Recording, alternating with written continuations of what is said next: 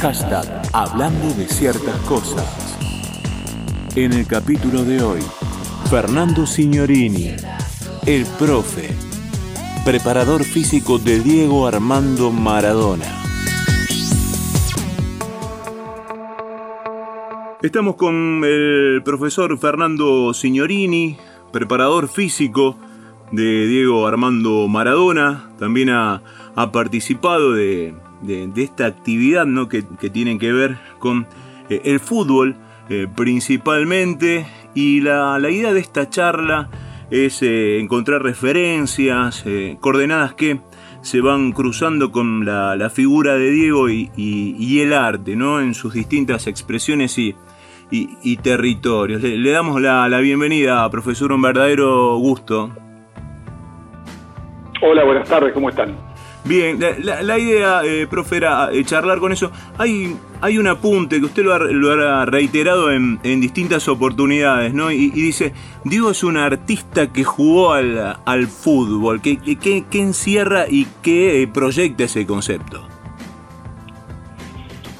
Bueno, pues yo creo que sí, que en general se establece que el jugador de fútbol es un atleta que privilegia el músculo para potenciar su rendimiento.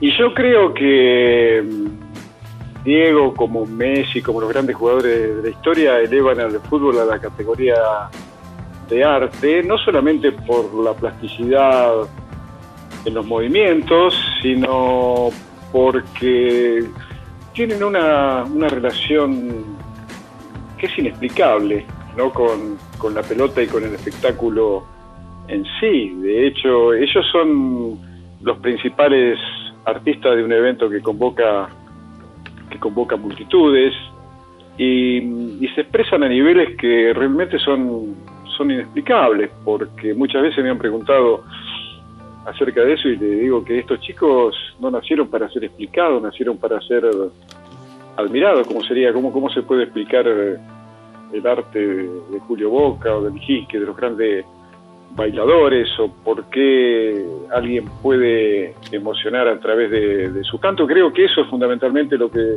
define a los artistas, son esos seres que son tan especiales que tienen la capacidad de, emocionar y por eso de ser después inolvidables, porque se recuerda todo lo que te emociona, ¿no? Para bien y para mal te emocionan las pérdidas de afectos queridos por la tristeza que generan, pero también te, te genera no sé, momentos inolvidables en los que te generan eh, alegría, ¿no?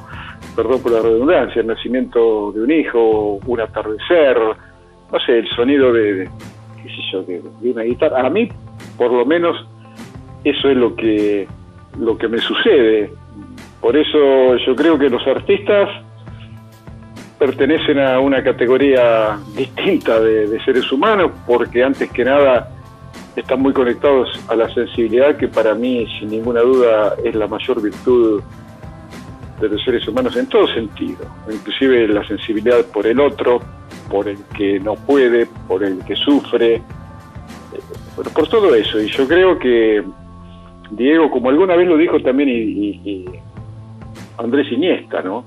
Juego para emocionar, porque sé que si emociono no me van a olvidar y me parece una definición una definición maravillosa, ¿no? ¿Cómo analiza la relación entre la virtud, el talento y la preparación física? No, bueno, de hecho, mm, el fútbol, como todo deporte de, competencia, exige esfuerzos que muchas veces van más allá de, de, lo aconsejable y para eso se tienen que preparar, pero no es ni mucho menos ese tipo de, recursos lo que los hace ser superiores, sino ese, esa cosa inexplicable del talento, del duende, que como dicen en, en Andalucía, se van adentro. Se habla de duende cuando se habla de, cantador flamenco, cuando se habla de, no sé, de Federico García Lorca, los grandes poetas, y, Diego en su, a su manera y estos grandes deportistas son a su manera también poetas que a lo mejor no utilizan la palabra, pero utilizan su fantasía, su genio y su talento para que, para que después las palabras las tengan que poner otras para tratar de explicar esto que es inexplicable, ¿no? ¿Cómo se conduce una relación entre un maestro y un discípulo en el día a día, en, un marco tan, tan estrecho entre ambos? Creo que fundamentalmente eh, conociéndolo, ¿no? Conociéndolo en profundidad, porque es lo que le dije a Diego desde el primer día, porque ya mucho antes de trabajar con él, yo había detectado la importancia de escucharlos, porque generalmente eh, uno trata a estos chicos como si fueran vasijas a las que hay que llenar, eh, llenar de palabras, llenar de consejos, llenar, llenar de sugerencias, y no, son antorchas a las que hay que encender y después, bueno, ayudarlos a que ese fuego no, no produzca a lo mejor eh, un incendio voraz, pero sobre todo conocerlos y después creerlos, obviamente, porque cuando eh, la otra persona, y no solamente en el fútbol, se da cuenta de que vos lo querés ayudar, porque lo querés realmente, entonces la relación eh, fluye con mucha mayor naturalidad. En relación a, lo que es esta actividad ¿no? que tiene el útil, la herramienta de, la pelota, ¿no?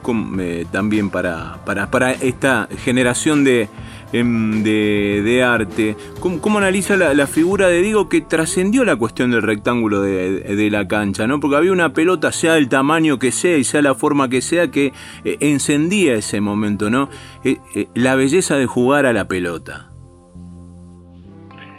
Sí, también tiene que ver con una época en que el fútbol de pronto se elevó a la categoría de, indispensable, inexplicablemente, ¿no? Porque yo en eso no, me dejo confundir, pero hoy se ha transformado en un fantástico argumento de manipulación social para dirigir a las masas o el humor de las masas hacia donde el sistema quiere. Eh, y yo creo que en ese sentido se han no sé, avasallado los principales eh, principios y valores para que el fútbol o el deporte en todo caso fue creado, como dice mi, mi querido amigo y entrenador Juan Malillo, que ahora está con, como asistente de Pep Guardiola en el City, lo han transformado en un excelente consolador social, pero es un poco el árbol que tapa el monte de los reales problemas que aquejan a la sociedad, porque aquí eh, sigue habiendo el 9.1 de mortalidad infantil por cada mil chicos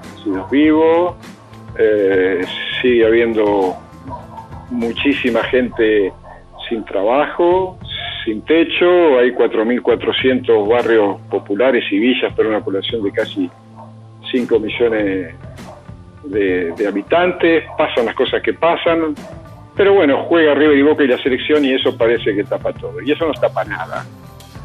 No me jamás eh, me gustó, tal vez por los maestros que tuve que en ese sentido me hicieron abrir los ojos, de no seguir la zanahoria que el sistema te propone para que uno sea una oveja más del rebaño que el poder maneja y conduce y yo creo que lo están conduciendo hacia un abismo del que va a ser muy difícil salir porque hoy en general el deporte ha sido invadido por la vulgaridad, por la frivolidad, eh, por la irrespetuosidad, por la estupidez, y yo creo que habría que buscar el futuro en el pasado, un pasado que nos hizo, y no solamente en el fútbol, sino como sociedad o como país, admirados, respetados y, hasta envidiados en muchas partes del mundo. Y hoy ya ni nos admiran, ni nos imitan, ni nos envidia nadie. Fernando Signorini, el profe, preparador físico de Diego Armando Maradona. Y hay un mar de, presiones constantes y, permanentes, ¿no? Que se va cobrando eh, víctimas que, son eh, los, de alguna manera, los aspirantes artistas, ¿no? Con esa cuestión de arriesgar lo menos posible, ¿no? Ser eh, lo más conservador para cumplir con determinados objetivos que lamentablemente se convierten en opuestos al juego.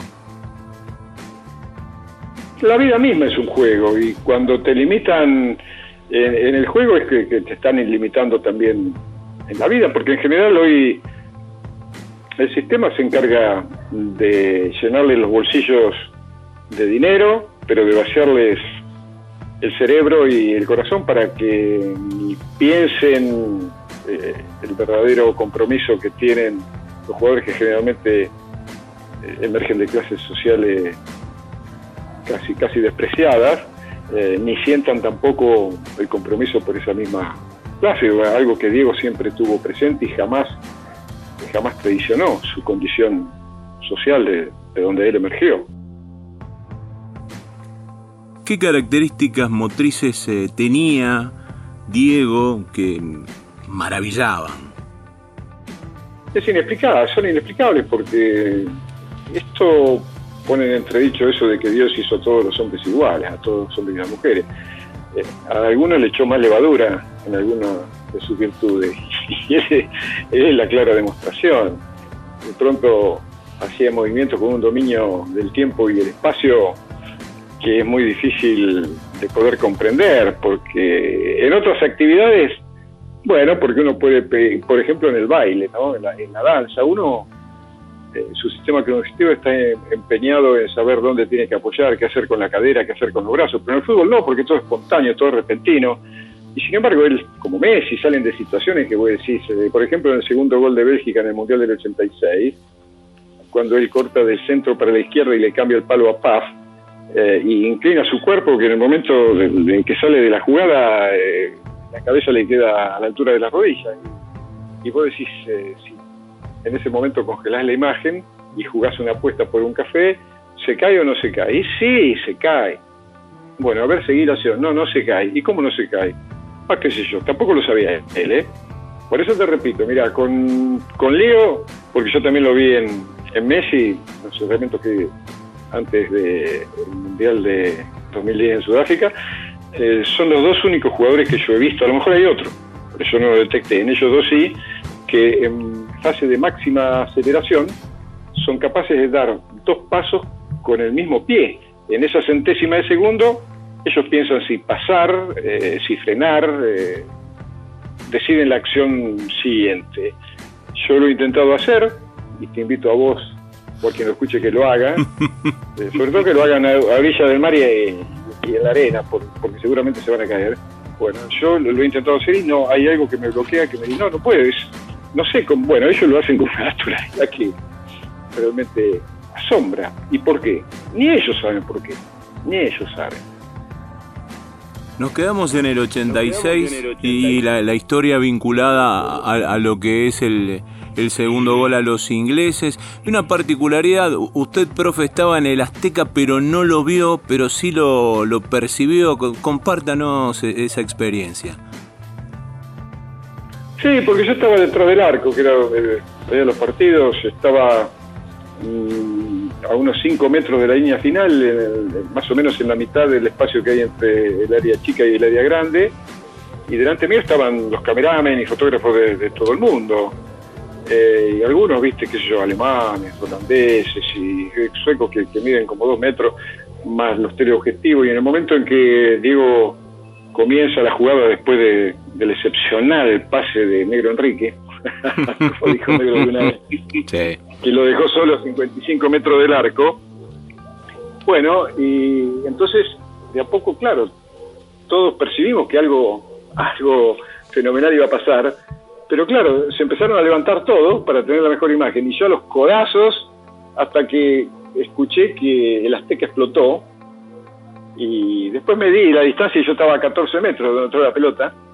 Y bueno, por esa razón no, no lo pude ver, a pesar de que estaba en el ringside, no pude ver el knockout. Después lo tuve que ver en la televisión a la noche cuando volvimos a la concentración, ¿no? ¿Y cómo, cómo fue esa vuelta a la concentración? Bueno, te imaginas una enorme alegría porque creo que, eh, bueno, creo no, eh, al otro día, recuerdo que yo cuando fui a desayunar, y siempre llegaba entre los primeros, y, entonces fuimos a caminar con Jorge Valdano, y en un momento, con una sonrisa y casi como un susurro, ¿no? Me dice, ¿sabes una cosa? me parece que vamos a ser campeones mundiales. claro, la actuación anterior daba para, para ilusionarse, ¿no? Y esa fue la, confesión que me hizo Jorge el, 23 de junio por la mañana. Una de las tantas eh, eh, veces que renació Diego Armando Maradona está asociado ¿no? a, esa lesión gravísima que sufrió en septiembre de 1983, una lesión en el tobillo, una quebradura, ¿no? Andónico y Cochea, así entran algunos en la historia, ¿no? hombre de, del Bilbao, y, una, eh, y, una fractura, ¿no? ¿Cómo fue ese momento ante lo que era un diagnóstico realmente nefasto, ¿no? Bueno, claro, fue de mucha angustia porque inclusive a los pocos días hubo declaraciones de, muchos especialistas que dado la gravedad, la brutalidad de la lesión, ellos mismos pronosticaban que Diego ya no iba a poder volver nunca hacer lo que amenazaba hacer o lo que ya era, porque había jugado partidos a niveles increíbles. Sin embargo, la ayuda imprescindible de que alguien, de alguien que muchas veces no es reconocido como tal, que fue el doctor Rubén Darío Oliva, médico argentino, nacido en San Justo, en la provincia de Santa Fe, eh, pero que después eh, estaba radicado en Milán. Fue también el médico del cuerpo técnico de César Menotti eh, en las elecciones del 78 y del 82. Y la decisión de Oliva de quitarle yeso 45 días antes de lo que habían indicado los médicos de Barcelona que lo tendrían hizo que la, reducción de la articulación no, no haya sido tan importante como para no permitirle volver a renacer como el ave fénix. ¿no? Así es, otro de, los momentos es el, regreso de Diego a la, selección. Muchos no lo recuerdan, ¿no? Pero eh, estaba fuera tras lo que fue la, final en Italia 90 y, decidí regresar en el momento más difícil de aquella selección de, de, Basile, de Basile previo, ¿no? A lo que fue el, repechaje contra, contra Australia, ¿no? ¿Cómo, fue, ¿no? Esa, esa, esa preparación, ¿no? Ese, ese regreso tan, tan intenso. Ah, bueno, forma parte del periodo más, más agradable, digamos, de los 11 años que yo pasé. Esos 10 días en, La Pampa eh, fueron completamente distintos y mejores a todos los demás porque se trataba de un regreso casi utópico. Él había dejado de jugar al fútbol, había aumentado de peso, eh, tenía el problema de su adicción ya muy presente. Sin embargo, esa decisión que fue motivada por el, por el amor a la camiseta, por el amor a la pelota y sobre todo por el amor a sus hijas y la posibilidad, como me dijo, de que Don Mellanina lo vieran por primera vez jugar eh, un mundial, hizo que pusiera todo de sí para poder estar en las mejores condiciones posibles. Y realmente sí, fueron, vos sabés que esos 10 días eh, o, ese proceso de, vuelta al fútbol es la que te reclaman en todas partes del mundo, porque hay, mira, ni yo mismo en ese momento me había dado cuenta, pero el esfuerzo que hizo y queda reflejado en las imágenes de, aquel momento y, y, es verdaderamente admirable, ¿no? Eh, emocionante desde el punto de vista siempre ligado al deporte, por supuesto, pero sí, eh, como te decía anteriormente, son inolvidables las cosas que te emocionan. Y, eso para mí es inolvidable porque, claro, me emocionó de manera muy, muy especial porque yo sabía perfectamente eh, en las condiciones que él intentaba volver y a dónde quería llegar. Más que un lugar lejano y oculto, era un lugar profundo. Claro, sí, sí estaba, era como que estaba incrustado en el horizonte, no allá lejos de todo, y ese horizonte que todas las tardes, porque nos tocaron 10 días, mira, a la mañana nos levantamos y parecía un paisaje nevado, ¿no? porque la helada que había era terrible, temperatura bajo cero, pero el cielo siempre azul, que más azul no podía ser, el sol que brillaba era fantástico, días sin, sin siquiera viento en medio de la pampa, era como que todos los planetas se, viene, eh, se habían alineado para, eh, qué sé yo, la naturaleza nos diera lo mejor, o le diera a Diego eh, sus mejores momentos. Y en los atardeceres, que eso era lo que yo buscaba, conectarlo con eso, con, qué sé yo, con lo atávico, con lo ancestral, con lo simbólico. Eh, eso era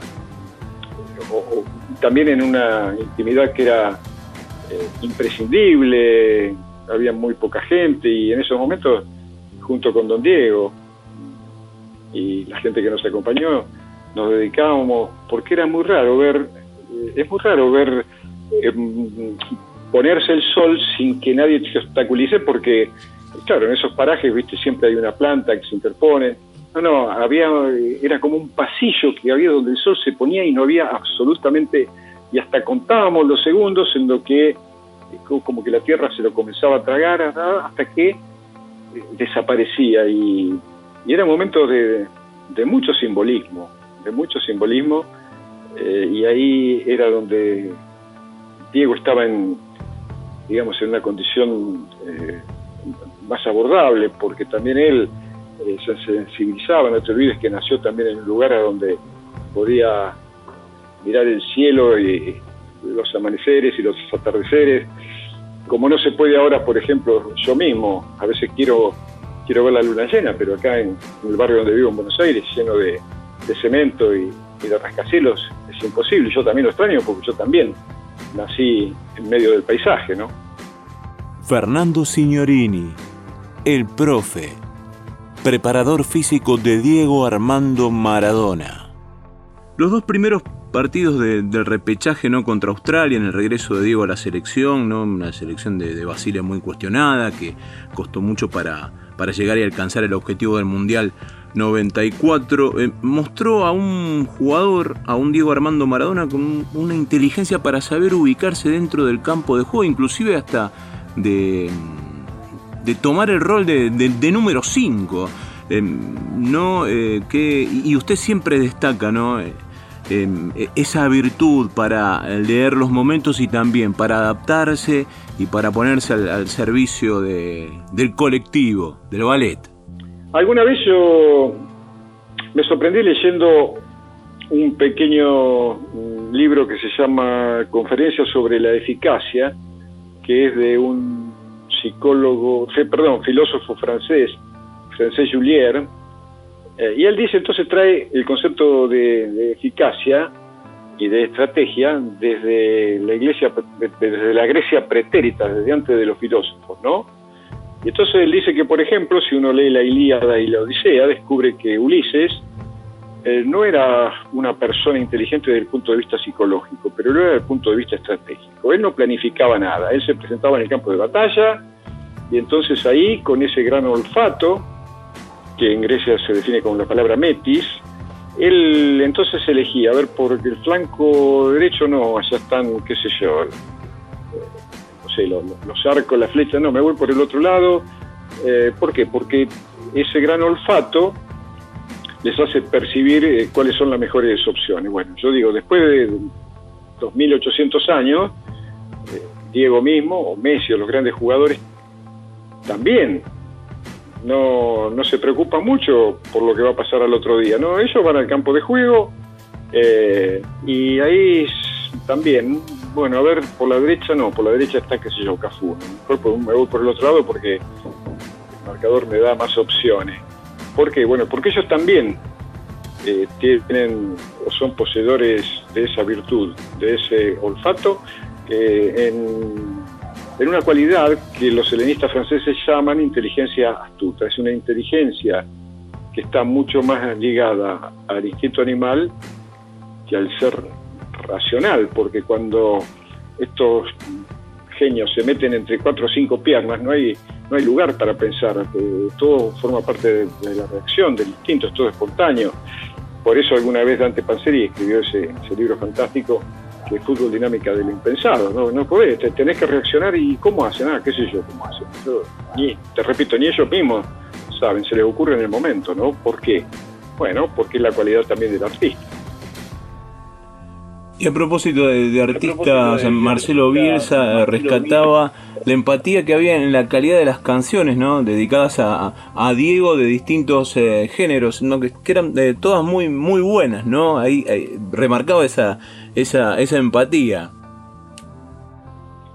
Sí, sí, bueno, de hecho debe ser el personaje de la historia eh, que más a quien más canciones se, se le han dedicado. Y vos fijate que son precisamente los artistas ¿no? No son los moralistas, estos los guías morales de la República, que ellos mismos tienen una vida miserable. Ahora, claro, tienen los bolsillos llenos de soluciones para los problemas de los demás y son capaces de marcar cada defecto porque su propia mediocridad eh, lo llama a eso, ¿no? De tipos que seguramente cuando, cuando ya no sean, cuando se mueran, eh, van a ser olvidados en el trayecto de, la casa velatorio al cementerio y seguramente no pueden soportar que un, negrito de Fiorito, ¿no? un grito de mierda, como ellos seguramente dicen en privado a, los que siguen despreciando también, eh, les debe dar bronca saber que, si todavía, después de, como decíamos, de casi 3.000 años, nos acordamos de, Aristóteles, de Ulises, de, Homero, y, en esa época no había ni radio, ni televisión, ni redes,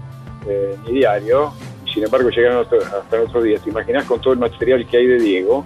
Bueno, la saga de vida de este pibe se va a recordar hasta el último sol que la humanidad tenga la posibilidad de, disfrutar. Eh, y eso es intolerable para, para muchos, ¿no?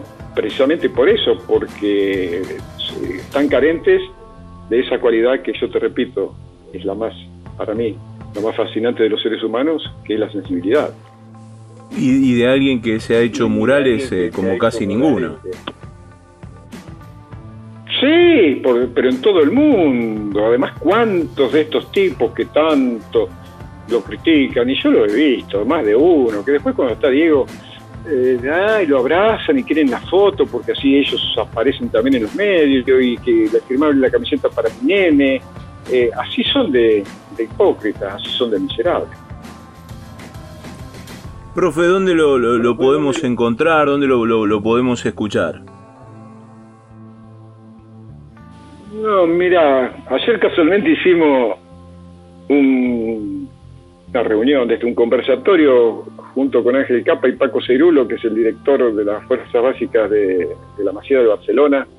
Pero, viste, normalmente, no, sé, pues yo no tengo el, el tweet, me, lo pidió hacer un amigo, que es apasionado del fútbol, eh, el Instagram también, pero yo directamente no, obviamente me borró el Face. Eh, no sé, cada tanto Ahora, bueno, con el tema de la pandemia estoy mucho más limitado, pero yo he ido también, eh, creo que dos o tres veces a Neuquén, he estado en Comodoro Rivadavia, he viajado y sigo viajando, eh, ahora esperando que, esta pesadilla pase un poco por todo el país y bueno, y también por, por el extranjero, inclusive en Europa, pero eh, yo, yo tengo un libro que presenté en el 2014 en la Feria del Libro que se llama fútbol llamado a la rebelión, la deshumanización del deporte, de Editorial Corregidor, eh, que bueno, el que esté interesado lo puede, puede acceder a, él, pero te repito, no, bueno, si algún día eh, existe la posibilidad de que a alguien se le ocurre invitarme a, a Roca, bueno, ahí con sumo gusto voy a estar y podemos compartir. ¿Quién es usted? Preséntese con nombre y apellido y defínase. Bueno, Fernando Signorini, eh, nacido en Lincoln, provincia de Buenos Aires, el 7 de diciembre de 1950. Eh, y alguna vez escribí, viste, porque es, es bastante de vanidoso, qué sé yo. Dice Jean-Paul Sartre que uno es lo que hicieron de él. Eh, sí, bueno, pero yo soy también lo que quise hacer de mí, porque si no siempre te queda la excusa de, echarle la culpa por tus defectos a, quien te educó y de tus virtudes a, vos mismo. Alguna vez se me dio por escribir que yo soy lo que soy y soy aquello que quise ser. Que ser sin haber querido no tiene razón de ser. Uno es como elegido y por eso es como es. Algunos no son y no saben las razones ni el porqué de haber sido como son. Entonces, no son ni han sido, ni ya nunca podrán ser. Es un trabalenguas, pero más o menos para explicar que yo soy producto de, mi, de todo lo que me ha ocurrido en el, pasado, como todos, y, de cada cosa me hago cargo, sobre todo de, mis errores. Mis virtudes y mis virtudes son culpa de otras. ¿Con qué danza vincularía, a Diego? Mm, con, con los cosacos. Para mí era eso, ¿no? Era Alguna vez en una revista que se llamaba D'Artagnan de hace muchísimos años había un Sacha Beblin que era un cosaco. No sé por qué Diego siempre me parecía eso, ¿no? A pesar de que también relacionado con el duende, eh, por ejemplo, eh, a, la seguirilla gitana que se baila en Andalucía, que está lleno de misterio, lleno de, como decíamos al principio, de símbolos de, atavismo, de, vida y de muerte, luces y de sombras. Sí, algo, algo de eso hay, algo de eso había en él, ¿no? Profesor, agradecemos el contacto, las palabras, los conceptos y, eh, espero que, prontamente podamos encontrarnos. Por, por lo pronto estamos eh, compartiendo todo, todo este desarrollo que hizo, como siempre, un verdadero placer. Y, muchísimas gracias también. ¿eh? estas gracias seguramente tiene un gran respaldo por haber estado al lado de Diego y, también por cuidarlo. que muchas, muchas, pero muchas gracias. Este es un sentimiento muy, muy compartido. Bueno, para todos ustedes lo mejor y a seguir cuidándonos porque esta pesadilla aparentemente todavía no terminó. Así que un gran abrazo para todos. Fernando Signorini, el profe. En el capítulo de hoy, Fernando Signorini, el profe, preparador físico de Diego Armando Maradona. Hashtag Hablando de ciertas cosas. Una charla, una entrevista, un encuentro desde las palabras.